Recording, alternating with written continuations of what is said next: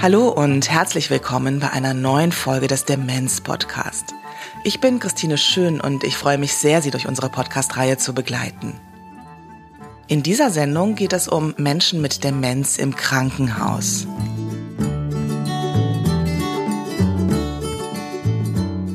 Der Podcast wird freundlicherweise gefördert von der IKK Südwest und der Veronika Stiftung.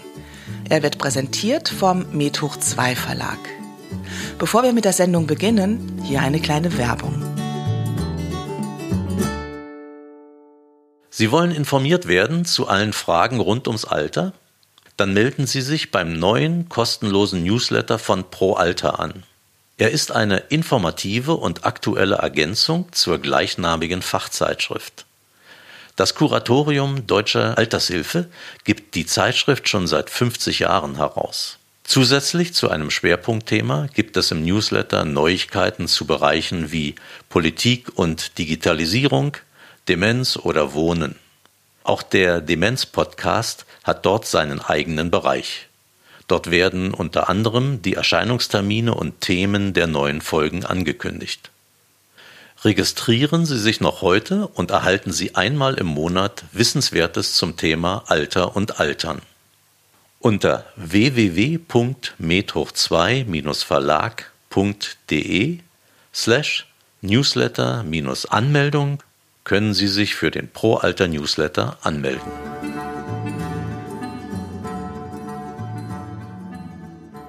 Laut Deutscher Alzheimer Gesellschaft sind ungefähr die Hälfte aller Patientinnen und Patienten im Krankenhaus älter als 60 Jahre. Von diesen sind etwa 12 Prozent von einer Demenzerkrankung betroffen. Der Anteil von Menschen mit Demenz im Krankenhaus wird in Zukunft noch erheblich steigen. Im Allgemeinkrankenhaus ist die Demenz allerdings eher eine Nebendiagnose, wenn überhaupt, denn dort geht es vordringlich um die Behandlung von Herzklappen, Kniegelenken, Krebserkrankungen und so weiter. Menschen mit Demenz passen da nicht so recht rein, weiß Helga Schneider-Schelte von der Deutschen Alzheimer Gesellschaft. Weil Krankenhäuser anders aufgestellt sind. Da geht es um Heilung, da geht es um die Krankheit zu behandeln, da geht es um Zeitdruck, da geht es darum, dass der Patient das macht, was der Arzt sagt. All das widerspricht der Demenz. Menschen mit Demenz äh, verstehen nicht, was der Arzt meint, können das nicht umsetzen. Wenn sie einen äh, Gips am Fuß haben und eigentlich im Bett bleiben sollten, das haben sie vergessen, weil das Kurzzeitgedächtnis nicht funktioniert. Wenn sie eine Kanüle gelegt bekommen, dann wird die rausgerissen, weil es stört. Menschen mit Demenz brauchen Orientierung, brauchen viel mehr Pflege oder Unterstützung und können weniger sich selber beschäftigen. Und das heißt, sie irren dann in den Krankenhausgängen herum und finden ihr Zimmer nicht, gehen vielleicht ins Zimmer von anderen Erkrankten. Das sind alles Dinge, auf das ist ein Krankenhaus nicht eingestellt. Menschen mit Demenz stören also den Ablauf im Krankenhaus. Dr. Erik Hilf ist Vorsitzender des Landesverbandes Geriatrie Berlin und Chefarzt der Geriatrie des Sana Klinikums in Berlin-Lichtenberg. Er kennt das Problem. Ich würde sogar noch eine Stufe weitergehen. Es ist nicht nur störend, es ist brandgefährlich. Diese Patienten, die hyperaktiv sind, die agitiert sind, die nicht wissen, wo sie sind, die rumlaufen, sind natürlich absolute Risikopatienten. Wenn so ein Verhalten schon auftritt, dann haben wir eigentlich eine brandgefährliche Situation. Wenn der Patient rumrennt und dann das Krankenhaus verlässt, dann besteht hier eine große Gefahr, äh, weil ein Patient weiß ja vielerorts gar nicht, wo er ist. Er ist nicht adäquat angezogen, er weiß nicht, wie er, wohin er geht. Er will zu seiner Wohnung gehen, aber er weiß vielleicht nicht, wie er da halt hinkommt. Er kann stürzen, keiner beobachtet ihn. Das heißt, wenn wir so ein Verhalten haben, und das ist ein ganz herausforderndes Verhalten, er stellt professionelle Pflegekräfte, professionelle Ärzte immer vor großen Herausforderungen, so einen Patienten konsequent zu führen, ihn einzubinden in eine Krankenhausstruktur, die dafür ja nicht so unbedingt gemacht ist. Glücklicherweise gibt es in manchen Krankenhäusern spezielle Abteilungen für kognitiv eingeschränkte Menschen, wie im Sana Klinikum Lichtenberg, dem Krankenhaus, in dem Dr. Hilf arbeitet. Diese Patienten müssen speziell gefördert werden. Sie müssen speziell aufgenommen werden. Das machen wir mit unserem äh, Protective Care Unit, indem wir diesen Patienten auch Andockmöglichkeiten geben, wo sie sich wohlfühlen, wo sie ihren Interessen entsprechend äh, sich beschäftigen können, damit wir so ein Verhalten verhindern. In der Protective Care Unit, kurz PCU, verbringen die Patientinnen und Patienten die ganze Zeit ihres Krankenhausaufenthaltes. Nicht Sie müssen in die Fachabteilungen, sondern diese kommen zu Ihnen auf die Station, egal ob es um einen Oberschenkelhalsbruch oder eine Herzoperation geht. Die PCU ist ganz auf die Bedürfnisse von Menschen mit Demenz ausgerichtet. Es ist ruhiger, es ist nicht hektisch und es gibt den dreijährigen Border Collie Louis, der für die tiergestützte Therapie zuständig ist und der während des Interviews neben uns geschlafen hat. Diese Patienten benötigen ein besonders ruhiges Umfeld. Gleichzeitig müssen sie aber besonders aktiviert werden. Sie können sich vielleicht noch vorstellen, was für Dummheiten Sie gemacht haben, wenn Sie am Sonntag keine Aufgaben hatten. Und so ähnlich müssen Sie sich äh, das auch vorstellen. Das ist ein besonderer Bereich, wo Patienten mit Demenz besonders betreut werden. Es ist ein besonders ruhiger Bereich, aber der von Leben trotzt sozusagen weil wir von morgens bis abends auch Angebote für den Patienten äh, vorhalten, damit er beschäftigt wird. Sie müssen sich vorstellen, Sie bringen Ihre, Ihre Mutter ist an einer Lungenentzündung erkrankt und sitzt den ganzen Tag im Bett. Dann kriegt sie morgens ein Antibiotikum und abends ein Antibiotikum. Und es passiert eigentlich nicht viel, außer dass vielleicht der Fernseher läuft und sie so ein bisschen aus dem Fenster guckt. Bei unserer Spezialeinheit wird die Patientin in einen Gemeinschaftsraum gesetzt und das ist von morgens bis abends ein äh, Beschäftigungstherapeut und mehrere dabei, sodass der Patient jederzeit die Möglichkeit hat, aktiv oder auch passiv mitzumachen, äh, Teil der Gemeinschaft wird, immer wieder eingebunden wird und das äh, fördert gerade den Behandlungsverlauf von Patienten mit Demenz. Die Angehörigen seiner Patientinnen und Patienten sind für Dr. Hilf ganz wichtig. Also erstmal geht mir schon mal das Herz auf, wenn wir überhaupt Angehörige haben.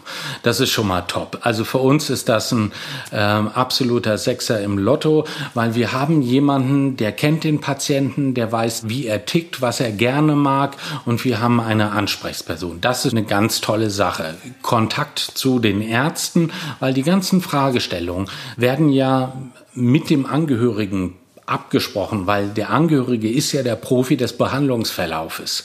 Und wir erfahren so viele Informationen. Wir wissen, was wir mit dem Patienten anfangen können, wie weit wir äh, die Behandlung durchführen. Oder wir sagen, wir wissen auch, dass dieser Patient sich nur in der häuslichen Umgebung halt wohlfühlt, so dass wir sagen, Mensch, der kollabiert oder ist immer desorientiert in anderen Umgebungen.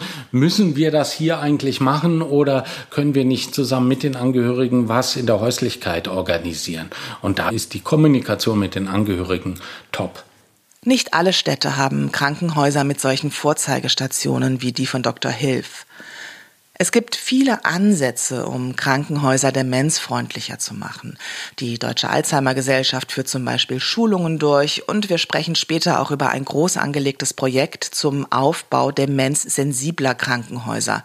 Aber das ist alles noch sehr am Anfang und Krankenhäuser sind eben zum großen Teil auf Wirtschaftlichkeit ausgelegte Institutionen.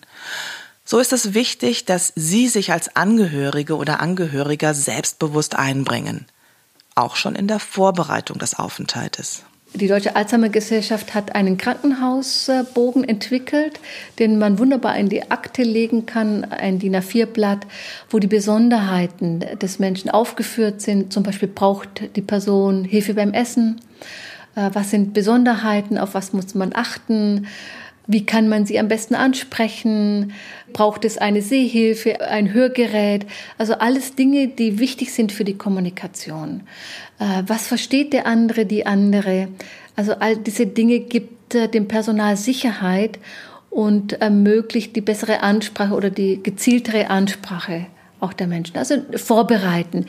Es kann auch sein, dass jemand zum Beispiel ein besonderes Kissen mitnehmen mag, was etwas Vertrautheit auslöst oder auch ein Stofftier oder etwas, was dieser Person wichtig ist, ein Gegenstand, den in die Hand nehmen kann. Das wäre wichtig in der Vorbereitung. Den Link zu dem Vorbereitungsbogen setzen wir Ihnen unter die Sendung auf www.demenz-podcast.de. Während Ihr Angehöriger mit Demenz in der Klinik ist, können Sie auch im Zimmer mit dabei sein, sofern das Krankenhaus darauf eingestellt ist. Das nennt sich neudeutsch Rooming In. Manche Krankenhäuser haben sich darauf verlegt, dass auch Angehörige mit ins Krankenhaus kommen können, also wie bei kleinen Kindern, die im Krankenhaus sind. Ähm, das entlastet sowohl das Personal und gibt so einen vertrauten Rahmen für die Menschen mit Demenz. Sie fühlen sich nicht so verloren, sondern äh, da ist jemand da, der vertraut und wenn dann das Essen auf den Tisch gestellt wird, dann können die Angehörigen auch unterstützen darin, dass das Essen gegessen wird oder das getrunken wird. Weil vielfach, auch das haben wir schon erlebt, wird dann das Essen abgeräumt im Sinne von oder interpretiert, die Person möchte gar nichts essen, weil sie nichts angerührt hat. Und die Idee, dass die Person es vielleicht gar nicht verstanden hat, was sie mit dem Essen soll oder dass es für sie ist, das ist nicht in deren Bewusstsein. Also es braucht sehr viel, es braucht Wissen. Also unsere Krankenhäuser werden wir jetzt nicht anders stricken können, aber es braucht vielleicht doch vereinzelt andere Rahmenbedingungen, dass auch Menschen mit Demenz in Krankenhäusern sich gut aufgehoben fühlen. Ich möchte Ihnen gerne Dr. Sabine Kirchen-Peters vorstellen. Die Diplomsoziologin arbeitet seit mehr als 25 Jahren als wissenschaftliche Mitarbeiterin am Institut für Sozialforschung und Sozialwirtschaft, kurz ISO, in Saarbrücken. Sie ist eine absolute Spezialistin für das Thema unserer Sendung und hat ganz aktuell gemeinsam mit der Robert Bosch Stiftung den Praxisleitfaden zum Aufbau demenzsensibler Krankenhäuser herausgebracht. Ein Mammutwerk von 222 DIN A4 Seiten, das Sie sich kostenlos bestellen können. Den Link finden Sie unter der Sendung. Auch Frau Dr. Kirchen-Peters findet Rooming In sehr sinnvoll. Da entstehen in der Regel für den Angehörigen keine Kosten, weil ähm, das Krankenhaus, also auch der Sozialdienst dort, kann eine Kostenübernahme durch die Krankenkassen mit beantragen, sodass man da keine Angst haben muss, dass man da ein Krankenhausbett bezahlen muss, wenn man mit aufgenommen wird. Frau Dr. Kirchen-Peters vom Saarbrücker ISO-Institut ist eine Koryphäe auf dem Gebiet Demenz und Krankenhaus. Sie musste natürlich in die Sendung, aber Berlin-Saarbrücken, das war dann doch etwas zu weit für ein Face-to-Face-Interview. So haben wir ein Gespräch übers Telefon geführt. Die Qualität ist deshalb nicht ganz so gut. Ich bitte Sie, das zu entschuldigen.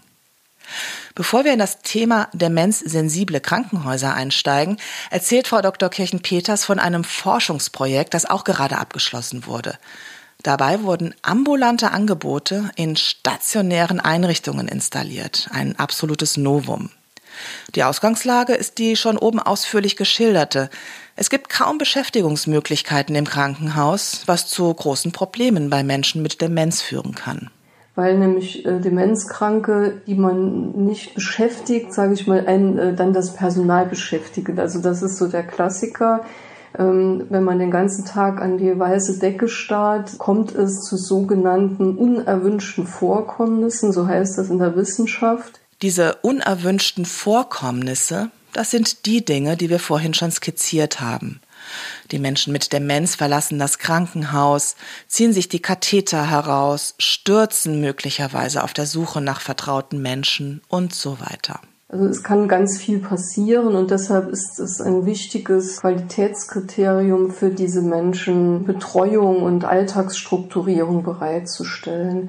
Dafür gibt es aber im Krankenhaus keine Finanzierungsmöglichkeit. Und das ist bei einem Personenkreis, der oft in der Pflegeversicherung eingestuft ist und wo der medizinische Dienst zum Beispiel auch prüft, ob eine Betreuung erforderlich ist im Alltag, ist das natürlich nicht einzusehen, wenn äh, ein Betreuungsbedarf für die häusliche Versorgung oder auch für die Heimversorgung festgestellt ist, quasi von einer Behörde, dass dieser Betreuungsbedarf quasi im Krankenhaus ausgeklammert wird. Das ist sozialrechtlich gesehen ein Unding.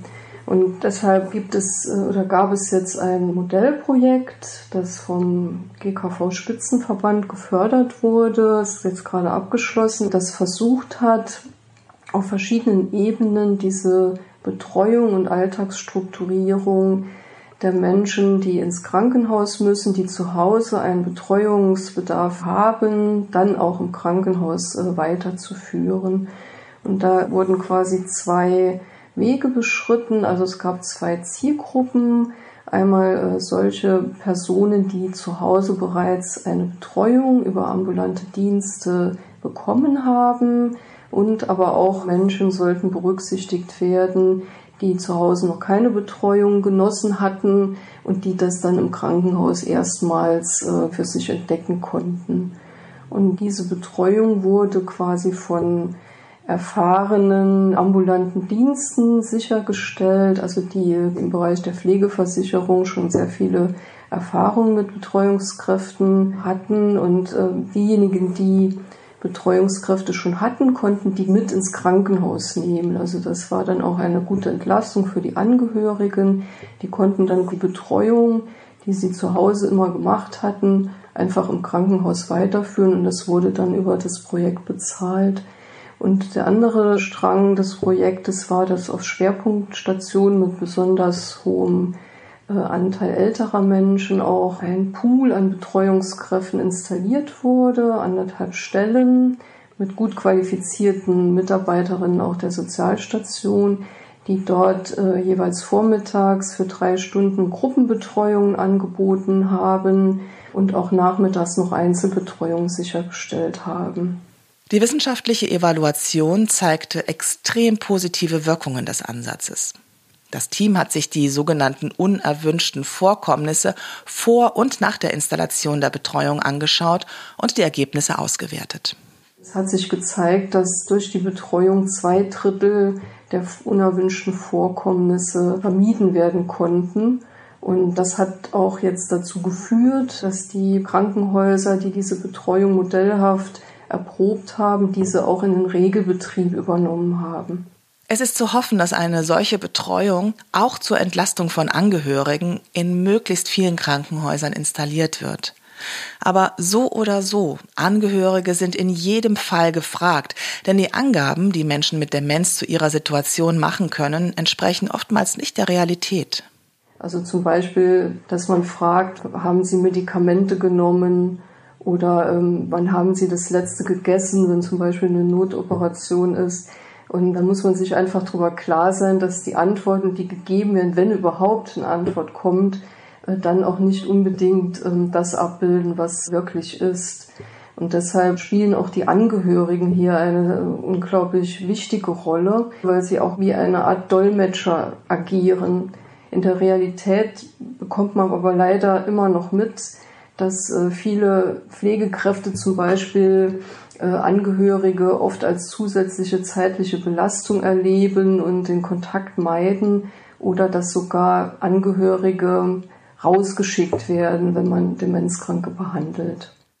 Wenn Sie merken, dass Ärztinnen, Ärzte, Pflegekräfte eher verhalten auf Sie reagieren, könnte es ganz gut sein, wenn Sie ihnen kurz und knapp deutlich machen, dass Ihnen die Situation im Krankenhaus durchaus bewusst ist und dass Sie auch im Sinne einer Arbeitsentlastung hilfreich tätig sein wollen. Richtig klasse wäre es, wenn Sie sich im Vorfeld schon umschauen, ob es ein demenzsensibles Krankenhaus in Ihrer Region gibt. Dann können Sie etwas steuern, wo Ihr Angehöriger hinkommt. Und ansonsten ist Vorbereitung das A und O. Zum Beispiel mit dem vorhin schon erwähnten Informationsbogen der Deutschen Alzheimer Gesellschaft. Sie kennen das, äh, wenn man zum Beispiel auf eine Entbindung wartet, da hat man auch schon sein Köfferchen gepackt. Also man sollte einfach auf die Situation vorbereitet sein, diesen Informationsbogen und andere wichtige Unterlagen schon ähm, quasi parat liegen haben, wenn es äh, so weit kommt. Also das ist für die Vorbereitung, wären so die wichtigsten Schritte. Also bei Aufnahme sollte man auch direkt den Kontakt suchen zu den leitenden Pflegekräften, also zur Stationsleitung und darüber informieren, dass es sich um einen demenzkranken Patienten handelt und auch gezielt nachfragen, wie denn auf der Station mit diesen Menschen umgegangen wird. Wenn es wichtige Dinge zu berücksichtigen gibt, dass man überhaupt einen Rat zu den Menschen kriegt, dann ähm, sollte man informieren, ne? dass man über Lebensthemen zum Beispiel informiert, äh, mit denen man gut mit den Menschen ins Gespräch kommt und auch eine Öffnung schafft für Vertrauen die ja wichtig ist, damit die Behandlungen und Untersuchungen akzeptiert werden. Frau Dr. Kirchen-Peters kennt die Probleme, die bei einem Krankenhausaufenthalt von Menschen mit Demenz auftreten können. Vor allem, wenn das Krankenhaus nicht auf Demenz eingestellt ist. Wir haben hm, Dinge, die passieren, die jetzt keine größeren Gefährdungen darstellen, die aber das Personal belasten. Das ist zum Beispiel, wenn Menschen die Toiletten nicht finden und sich dann woanders erleichtern müssen. Das würde ich jetzt sagen, ist nicht so schlimm. äh, aber es gibt auch gravierende Dinge. Und da ist vor allen Dingen in den letzten Jahren die Diskussion um das Delir hochgekocht. Also Delirien sind akute Erkrankungen des Gehirns. Ähm, es gibt verschiedene Risikofaktoren und das größte Risiko ist eben Alter und kognitive Voreinschränkungen. Delirien haben eine hohe Sterblichkeit, aber eine große Gefahr ist eben auch, dass die Demenz, die bereits schon besteht, sich äh, erheblich verschlimmert und das auch für die weiteren Lebensperspektiven dieses Menschen zu erheblichen Schwierigkeiten führt. Also oft, wenn im Krankenhaus Delirien auftreten, können Menschen, die zum Beispiel vorher noch ganz gut zu Hause zurechtkamen, äh, nicht mehr in die Häuslichkeit zurückkehren müssen, in einem Heim untergebracht werden, was ja schon äh, auch ein Kostenfaktor ist neben der äh, erheblichen Einschränkung der Lebensqualität. Also es lohnt sich auf jeden Fall präventiv zu gucken, wie kann ich zum Beispiel Delirien äh, verhindern? Da gibt es ganz, ganz viele Maßnahmen, die aber sich auch leider noch nicht durchgesetzt haben, weil der gesamte Gesundheitsbetrieb ist ja im Moment kurativ ausgerichtet.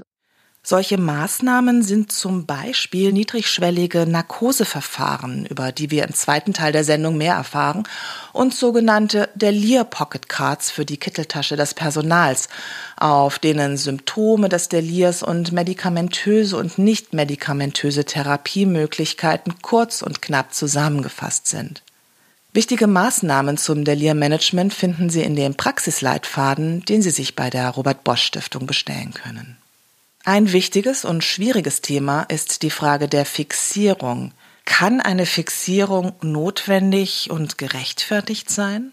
Also Fixierung wird man bei Demenzkranken, die frisch operiert sind, wahrscheinlich nicht ganz vermeiden können. Ich meine damit aber keine körpernahe Fixierung. Das ist immer ein traumatisierendes Erlebnis für Menschen mit Demenz, sondern zum Beispiel Bettgitter, die dann zum Schutz vielleicht für die ersten Stunden nach der Operation äh, hochgezogen werden und dann einfach vermeiden sollen, dass die Menschen stürzen, wenn sie vielleicht auch noch benommen sind. Aber ansonsten muss von Seiten des Krankenhauspersonals unbedingt alles unternommen werden, äh, um Fixierungen zu vermeiden. In der Realität äh, ist es aber so, dass leider Fixierungen auch deshalb durchgeführt werden, weil nicht genug Personal da ist, um zum Beispiel den Bewegungsdrang von Menschen mit Demenz äh, zu begegnen. Und da kann man wieder so den Bogen zur Notwendigkeit von Betreuung ziehen. Wenn zum Beispiel Menschen was zu tun haben, werden sie auch ähm, sitzen bleiben, sie werden äh, nicht versuchen wegzukommen. Also im Grunde äh, liegt es wirklich daran, mit flexiblen Personalkonzepten dafür äh, Sorge zu tragen, dass man mehr Beschäftigung und Alltagsstrukturierung in die Häuser bringt. Im Anschluss stellen wir Ihnen noch einige Aspekte eines demenzsensiblen Krankenhauses vor. Aber Sie werden es bereits gemerkt haben, Ideal und Wirklichkeit liegen leider noch sehr weit auseinander. Und behalten Sie bitte im Hinterkopf, ein Krankenhausaufenthalt ist immer eine enorme Belastung und so sollte man möglichst vermeiden, dass ein Mensch mit Demenz ins Krankenhaus kommt. Also wenn es irgendwie geht und nicht sein muss, sollten Menschen mit Demenz nicht unbedingt äh, ins Krankenhaus. Wenn ich natürlich einen Oberschenkelhalsbruch habe, dann bleibt nichts anderes übrig. Wenn ein Krankenhausaufenthalt nicht unbedingt nötig ist, ähm, dann würde ich immer empfehlen, zu versuchen, die ambulanten Möglichkeiten auszuschöpfen. Weil ähm, auch wenn Krankenhäuser wirklich äh, sich bemühen, eine gute Struktur für Demenzkranke anzubieten, ist auch allein schon der Umgebungswechsel äh, immer ein Problem für die Menschen mit Demenz. Es gibt gute Modellprojekte für den Heimbereich, wo sich Ärztenetze zusammenschließen, um zum Beispiel am Wochenende, wo Demenzkranke besonders gefährdet sind, ins Krankenhaus zu kommen, am Wochenende eine ambulante Behandlung von Heimbewohnern sicherzustellen, damit man eben diese unnötigen Einweisungen in Akutkrankenhäuser vermeidet. Deshalb behalten Sie Ihre Angehörigen immer gut im Blick. Suchen Sie sich einen guten Hausarzt oder eine gute Hausärztin und wenn Ihr Angehöriger, Ihre Angehörige in einem Heim ist, sprechen Sie mit der Heimleitung, ob es ein solches Ärztenetz gibt, gerade für Wochenenden und Feiertage. Liebe An- und Zugehörige von Menschen mit Demenz, ich hoffe, dass wir Sie etwas vorbereiten konnten für den Fall, dass Ihr Angehöriger mit Demenz in ein Krankenhaus muss. Auf der Seite www.demenz-podcast.de finden Sie unter dieser Sendung weiterführende Links. Wenn wir in unserem Podcast bestimmte Themen angehen sollen, dann schreiben Sie uns eine Mail an demenzpodcast at medhoch2-verlag.de. Wir freuen uns sehr über Ihre Vorschläge. Im Anschluss an die Sendung hören Sie noch ein paar Ausschnitte aus dem Interview mit Frau Dr. Kirchen-Peters, denn ich möchte gerne möglichst viel Ihrer Expertise an Sie weitergeben. Vielen Dank fürs Zuhören. Ich wünsche Ihnen alles Gute. Bis zum nächsten Mal. Tschüss, Ihre Christine Schön.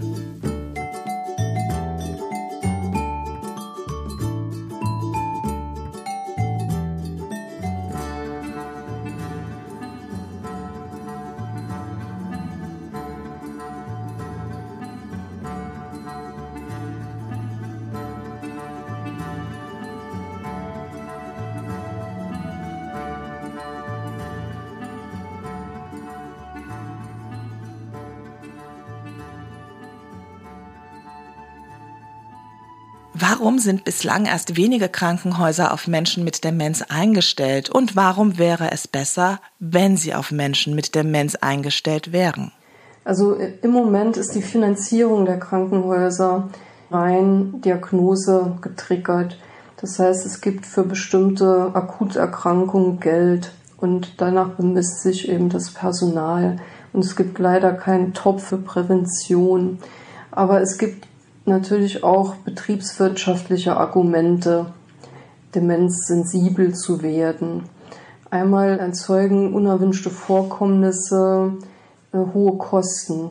Also allein Delirien oder auch Stürze, die passieren. Es gibt eben Häuser, die sagen, ich spare lieber dann das Geld im Vorfeld und investiere in eine gute Delirprophylaxe, anstatt später in die Miesen zu geraten, weil ich eine Komplikation nicht verhindern konnte. Und was ich da auch gerne noch anmerken würde, es geht ja nicht nur um die Finanzierung, was äh, Krankenhäuser derzeit umtreibt, sondern auch um das Personal.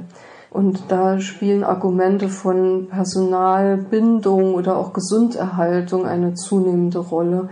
Und auch hier rechnet es sich für Krankenhäuser zu investieren in Demenzkonzepte, weil wenn Demenzkranke, die nicht gut versorgt sind, eine Station aufmischen, dann äh, ist das äh, Personal, das ohnehin stark angespannt ist, weil wenig Zeit ist für die vielen Aufgaben, noch zusätzlich belastet. Ähm, wir haben in Projekten gesehen, dass wenn zum Beispiel Betreuungskräfte arbeiten auf Stationen, dass die gesamte Atmosphäre auf diesen Stationen ruhiger wird, dass auch die Nerven des Personals, aber auch der Mitpatienten äh, geschont werden können. Also von daher es spricht aus Sicht der Krankenhäuser eigentlich sehr viel dafür, äh, sich demenzsensibel auszurichten. Wir hatten bereits kurz das Thema Delir erwähnt. Man weiß, dass vor allem die Vollnarkose einige Risiken hat. Ja, eine Vollnarkose hat immer die Gefahr, dass die Menschen erwachen und in einen Delir gleiten. Also Vollnarkosen sind für Menschen mit kognitiven Voreinschränkungen gefährlich. Und deshalb gehört es in einer guten Delirprophylaxe auch dazu, zu prüfen, ob niedrigschwelligere Narkoseverfahren zum Einsatz kommen können. Es gibt viele Operationen, die auch mit Teilnarkosen möglich sind. Aber dann muss auf der anderen Seite die OP-Organisation anders stattfinden. Also es gibt zum Beispiel im St. Franziskus Hospital in Münster ein Vorzeigeverfahren, wie man äh, Delirien verhindert äh, durch angepasste Operationsmethoden. Da wird zum Beispiel nur eine Teilnarkose eingesetzt, aber gleichzeitig wird dann eine Altenpflegerin zur Verfügung gestellt, die den Menschen mit Demenz während der Operation beruhigt, informiert, absichert, weil es ist natürlich nicht möglich, einen Demenzkranken in so einer Situation dann alleine zu lassen. Aber die äh, konnten mit diesem Ansatz die Hälfte der Delirien äh, verhindern im Vergleich zu vorher. Wodurch kann ein Delir noch ausgelöst werden? Also im Regelfall kommen ältere Menschen mit Demenz ähm, oder überhaupt alte Menschen ins Krankenhaus und haben zum Beispiel neun unterschiedliche Medikamente im Koffer. Man weiß mittlerweile aber, dass auch Polypharmazie, so nennt man das ja dann, auch zum Beispiel Delirien auslösen kann. Also gerade wenn komplexere Situationen äh, auftreten, sollten Krankenhausärzten, Neurologen oder Gerontopsychiater zur Verfügung stehen, äh, die äh, eine fachliche Beratung leisten können. Und wenn diese Krankenhausärzte mit solchen Konsiliarärzten zusammenarbeiten, baut sich auch ähm, in der Regel ein eigenes Fachwissen mit der Zeit auf. Also man muss zum Beispiel auch wissen, welche Medikamente können äh, Delirien auslösen, wo sind besondere Wechselwirkungen zu erwarten und solche Dinge. Ne? Also das ist ganz wichtig. Man kann als Arzt nicht alles wissen, aber dass man äh, auch die fachliche Unterstützung abrufen kann.